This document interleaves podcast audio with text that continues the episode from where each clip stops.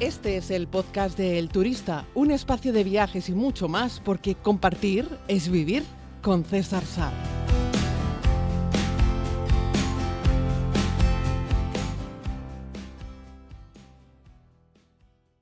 Saludos a todos y a todas, querida comunidad. Bienvenidos a este tiempo de podcast. Vamos con este nuevo episodio que lo estoy grabando en directo, es decir, el mismo día que lo publico, hoy 19 de enero del 2024. Vamos con más propuestas que nos habéis enviado en este caso a través de Instagram o a través del Messenger de Facebook, en fin, por donde quieras puedes mandarme una nota de audio, como si lo quieres hacer por email, que ayer estaba comiendo con Edu López, el genial creador de contenido, un magnífico profesor de fotografía, y me decía, no, yo le digo a la gente a veces que me manden una nota de audio por email, y digo, bueno, ¿tú crees que la gente acierta un poco? Pues sabéis que podéis crear una nota de audio con vuestro teléfono y mandarla por email un email, por ejemplo, pues viajes.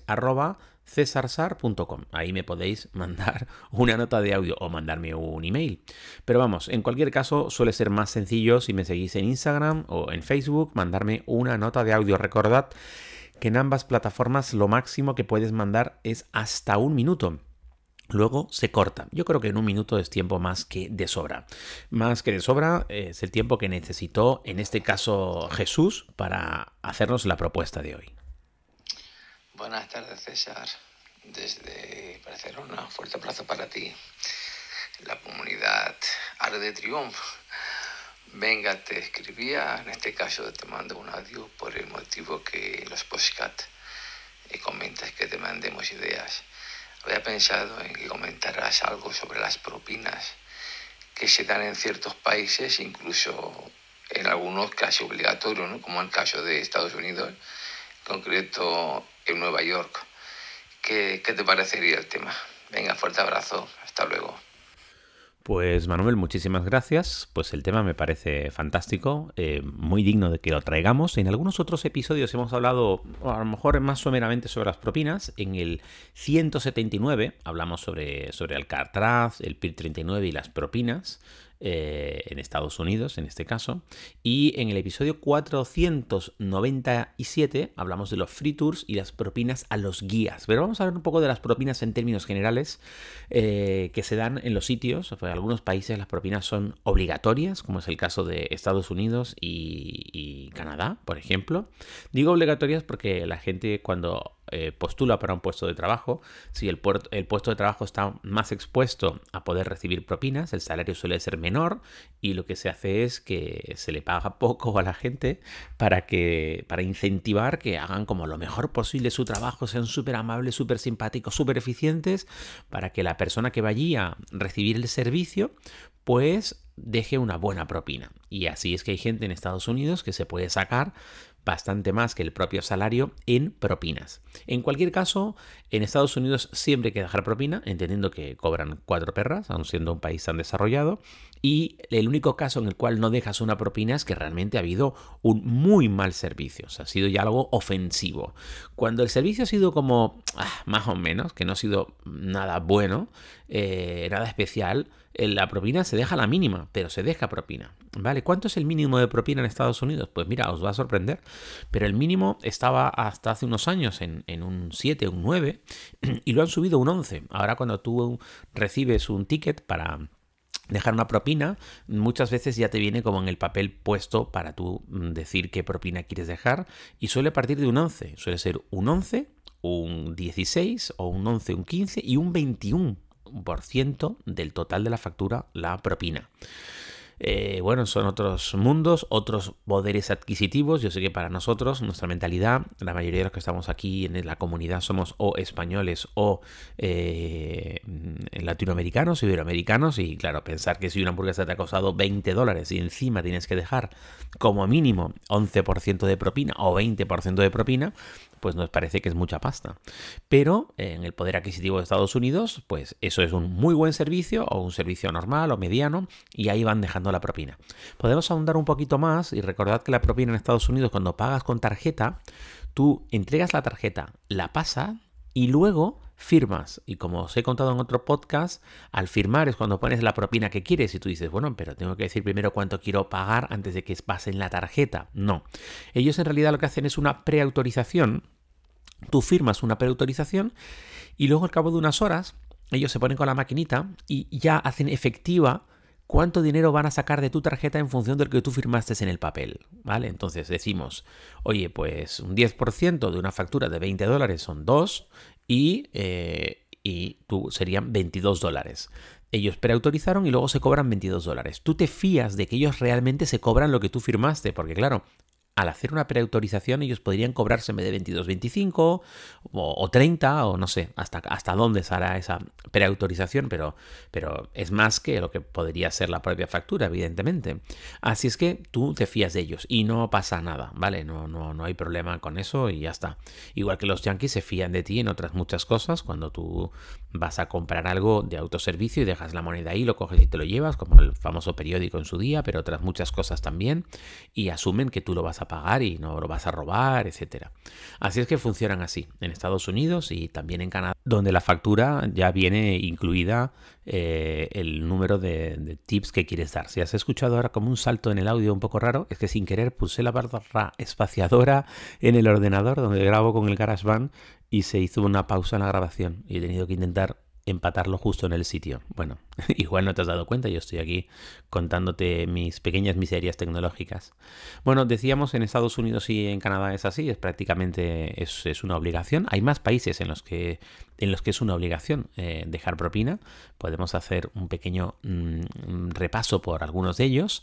Eh, muchos son, son europeos también, por supuesto. En, nuestros amigos los portugueses, por ejemplo, hacen como un 10% de, de la factura y está, está mal visto no hacerlo, o sea, muy, muy mal visto, ¿vale? O sea, no, no van a entender por qué no dejas algo de propina, en todo en el sector de servicios, por supuesto. En Francia, por ejemplo, lo tienen incluido muchas veces en, la en el propio ticket de la factura y suele rondar un 15% de la cuenta. Eh, lo meten como tasa de servicio y ahí incluyen también la propina. Algo muy parecido ocurre también en Italia, que muchas veces te lo, te lo incluyen. Yo vengo ahora de estar en Nápoles hace no mucho y ahí pues observas perfectamente cómo eh, la propina, mirabas en el ticket y dices, uy, pero si esto no es lo que yo vi que costaba en la tablilla y luego me han cobrado más por el corazón con un café, porque ya te están incluyendo ese 10% de, de propina. En muchos países nórdicos también, no en todos, ¿vale? Luego hablaremos de algunos casos en los que no se paga propina. Eh, por ejemplo, en los Países Bajos se estila un 15% muchas veces.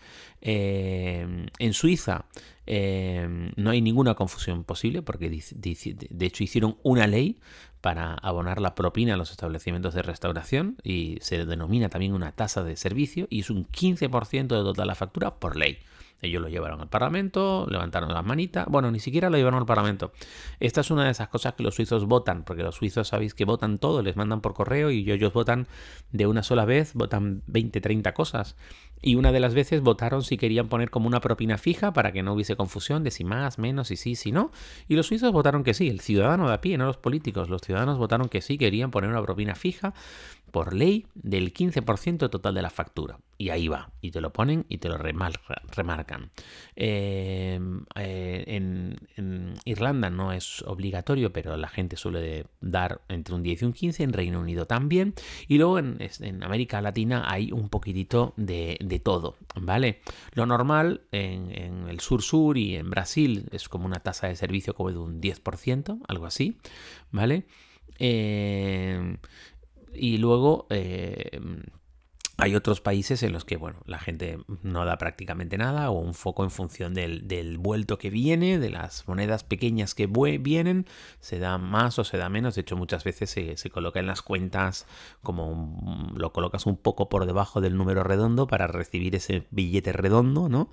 Y que la diferencia sea no mucha, pero que permita dejar la propina. Es un poco como, no sé, como cuando en los sitios más al supermercado y ves un precio que es 96 céntimos, ¿no? Y bueno, ¿y esos 4 céntimos qué? Eh, esos cuatro céntimos en realidad es el valor total, pero hay veces en los que hay sitios en los que si pagas en papel ni te devuelven los cuatro céntimos, ¿no? A veces la gente ni siquiera está esperando por ellos, pero eso multiplicado por mil acciones, pues es un montón de dinero, ¿no? Bueno, pues eso. Que luego tenemos una serie de países con otra mentalidad en los cuales no se deja propina. De hecho, puede estar mal visto. Los dos mejores ejemplos sobre esto los tenemos en Japón y los tenemos en China. Eh, en Japón, que tiene una mentalidad muy tradicional, nadie piensa en que puedes querer dejar una propina. De hecho, dejar una propina puede estar mal visto desde el punto de vista que puede parecer como, no sé, como, como una ofensa, como, que eres dejado. Si, si lo pagas, ¿no? En dinero y quedan unas moneditas ahí en, en la en el platito y no te las llevas, es que como si tuvieses olvidado la chaqueta. Uy, este se dejó aquí unas monedas, qué desastre. Lo van a ver así, no lo van a ver como que les vas a dejar dinero, ¿no? Luego hay países muy desarrollados, como Islandia, en los que si les dejas muy poco te miran con cara de, ¿de verdad que estás dejando esto? Llévate lo que pesa, que abulta, que me da trabajo, ¿sabes? No, no dejes tan poco. O sea, si dejas, deja algo que merezca la pena, si no, no. Y luego en China, como vienen de una mentalidad eh, comunista después de la revolución de Mao, si dejas propina es un sinónimo de superioridad, de que tú estás por encima de la persona que te está prestando el servicio y por lo tanto eso no puede ser porque son todos iguales y por lo tanto las propinas están mal vistas por, por este tema más ideológico de que la persona que te sirve el café es el que trae el café y tú eres el que te des el café, hasta ahí todo normal, ¿vale? No se trata de que la persona que te traiga el café sea un esclavo, ahora podremos hablar un poco de esto, pero en general en, el resto del mundo occidental dejamos una propina como agradecimiento de que esa persona que te ha prestado un servicio, pues hombre, no te ha lanzado el café por encima, sino que, lo ha hecho pues con cuidado, que además ha atendido bien a, tus, a, tus, a tu petición, ya sabéis que cada vez nos complicamos más la vida, ¿no? Quiero un café con leche, pero la leche templada de avena, la avena que sea ecológica y el café que sea de, ¿no? Y bueno, pues hemos tenido a complicarlo tanto que, la gente que nos da servicio en las cafeterías tiene que prestar atención porque no es fácil, ¿eh? hay cosas muy complicadas. Hay comandas, yo he estado a veces con algunos colegas en una cafetería y para pedir cinco cafés son cinco mundos. entonces, bueno, ahí mejor darle una propina porque la gente está, los vamos a volver locos. Entonces lo vemos como una gratificación, un extra. Asumimos que tienen su salario, pero queremos darle algo más. Sin embargo, en China esto estaría muy mal visto porque no es bueno dejar propina. Así que tenéis ahí otros dos ejemplos. El que tema de las propinas en, en términos generales, yo sabéis que soy muy partidario de dar propina, de dar propina, no como una limosna, sino precisamente para, para fomentar para gratificar. Eh, ¿Cuántas veces nos hemos quejado de que dos trabajadores, por ejemplo, es una pena que no se pueda dar propina eh, en la administración pública, ¿no? Lo digo porque eh, ¿cuántas veces me ha pasado que voy a una administración y encuentras a una persona, esto pasa en la privada también, ¿eh? encuentras a una persona súper amable, con ganas de arreglar el tema, que te echa una mano, mire este papel, le falta a usted esto, otro, ve que aquí lo ponía, igual no lo pudo leer, bueno, no se preocupe, nosotros vamos a iniciar el proceso, mándeme usted por email lo que falta y tal. Y gente como súper proactiva en echar una mano. Y otra gente que dice, no, esto está incompleto, no ha leído usted el apartado 3, vuelva usted mañana y te jodes, ¿no? Y tú dices, coño, que, que, qué pena, ¿no? Que bueno, está bien, está en su papel, pero hombre, podría ser un poco más proactivo, ¿no? Claro, estaría muy mal visto que la administración pública tú cogieses al funcionario que de verdad te quiere estar una mano y está siendo empático contigo y, en fin, quiere facilitarte las cosas y que le soltases 10 euros, ¿no? Porque en realidad parecería que estás sobornando a un empleado público, algo que no se puede hacer. Eh, bueno, en la privada no es que lo sobornes, pero sí lo agradeces. Y vas a una cafetería en la que, yo qué sé, de hecho lo ves, a veces vas a la misma cafetería y hay tres personas que trabajan allí y una de esas personas es especialmente mm, fantástica esa persona, es maravillosa, está tal cual, pues ahí, oye, en la mano además, toma, pum, muchas gracias, joder, qué bien, tal, muy... Entonces esa persona la estás motivando también para que, para que quiera seguir haciendo las cosas con ganas, con gusto. ¿Qué ocurre? Que los españoles a veces somos muy tacaños cuando viajamos para dar propina, muy tacaños, incluso cuando la gente nos ha dado un muy buen servicio. A mí me da pena cuando ves personas que están ahí dejándose el lomo trabajando en cosas que a veces son duras de narices, además, además no solo servir un café, sino gente que está remándote en una barca durante una hora y luego tú te ves al turista que esa persona se ha portado súper bien, ha remado bien, le ha puesto ganas, te ha contado algo, ha hecho de todo y luego la gente no le da nada de propina o le dan una mísera propina. ¿Qué va a ocurrir con esa persona? Pues a medida que continúe con su curro, es cierto, le pagan un trabajo por hacer eso, pero igual ya no lo va a hacer con tantas ganas ni, ni va a tener ninguna motivación especial. 2 más 2 son 4, más 2 son 6 y ya. Y ahí creo que eso podría ayudar un poco a marcar la diferencia. Que eso no quita que la persona a lo mejor tenga un empleo que esté súper bien pagado. Y además de estar bien pagado, le das una buena propina. Porque es una persona que se sale de la media y que hace las cosas especialmente bien. A mí me da igual. Si al tipo ya le están pagando 5.000 euros y a mí me da un muy buen servicio, yo le voy a dar una propina. Pero eso te pasa en, en lugares a veces de lujo en los que te da servicio a personas que tú sabes que que están bien pagados, ¿eh? O sea, no, tiene nada que ver con lo que pagan, yo que sé, en la restauración en España.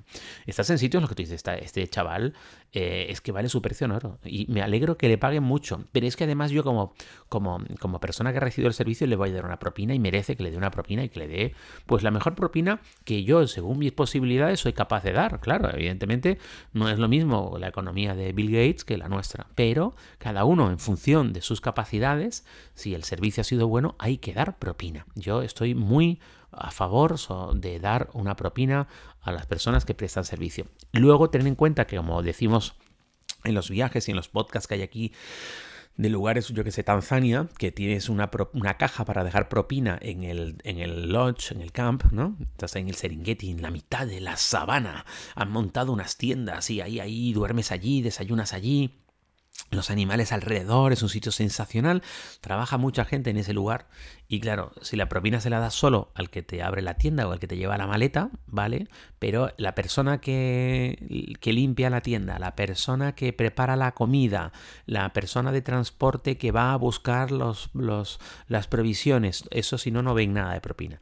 De hecho que hay muchas empresas, muchos sitios y también muchos restaurantes, por ejemplo, que si te fijas tienen una caja o un bote y ahí va la propina. Y esa propina va a todo el mundo a toda la gente. Porque ¿no te ha pasado que vas a comer a un sitio que está más o menos, o sea, un sitio me refiero normal, modesto, y te traen un plato súper bien presentado, la comida estaba súper buena, vale, tú le haces una crítica en Google, les pones cinco estrellas, está muy bien, eso ayuda al negocio y que la gente siga yendo y que ellos conserven su puesto de trabajo y además tú pones en valor que el plato era bonito y que estaba bueno, pero la propina, ¿para quién? Hombre, pues muchos sitios tienen como una propina general, no es solo para el camarero, la persona que te atiende, sino es la propina general, la reparten entre todos, eso suele ser lo habitual. Pero si a ti en concreto lo que puedes dejar la propina general y luego en mano le puedes dar la propina a la persona concreta, que a ti te parece que ha dado un servicio sensacional. No es excluyente. Ah, César, dos propinas. Bueno, pues dos propinas. Una un poco más grande, otra un poco más pequeña. ¿Y por qué no? ¿Por qué no? Pero si no vas a comer fuera todos los días, hombre, si, no lo haces, al menos yo, con tanta frecuencia, y de hecho yo cada vez que voy a comer a un sitio me lo pienso, ¿a qué sitio quiero ir? ¿A este? ¿Qué me apetece? ¿Esto otro? Ah, y voy con emoción porque, porque me apetece comer algo que no es habitual y me gusta que en la medida del lugar eh, haya un buen servicio. Si no es necesario.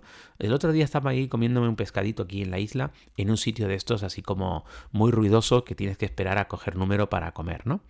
Eh, y aún estando repleto de gente, aun siendo un lugar e-, económico, eh, etcétera, el servicio que recibí era magnífico, magnífico. La gente que allí atendía era sensacional. Y yo espero que eso sea así cuando voy a un lugar, independientemente de que tenga dos manteles o que lo que tenga es un bajo mantel de plástico y que lo acaban de limpiar con una valleta, porque es un uno después de otro, uno después de otro y ya está todo puede tener un buen servicio. Una churrería puede dar un buen servicio. Yo recuerdo haber dejado alguna valoración de cinco estrellas en alguna churrería porque decía que bien, qué servicio tan magnífico, qué bien hecho, qué limpio, qué pulcro, los churros recién hechos, en fin.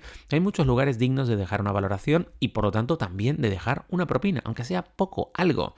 Merece mucho la pena. El que está al otro lado lo agradecerá. Jamás hubiese pensado que un podcast sobre propinas daría para casi 20 minutos. Si has llegado hasta aquí, muchas gracias. No te olvides, deja 5 estrellitas. Te dejo con Marta Zúñiga. Y si aún no lo has hecho, puedes suscribirte a más contenido en los diferentes canales como YouTube, Instagram o Facebook buscando a César Sar. Gracias por escuchar este podcast El Turista, que es gratuito porque compartir es vivir.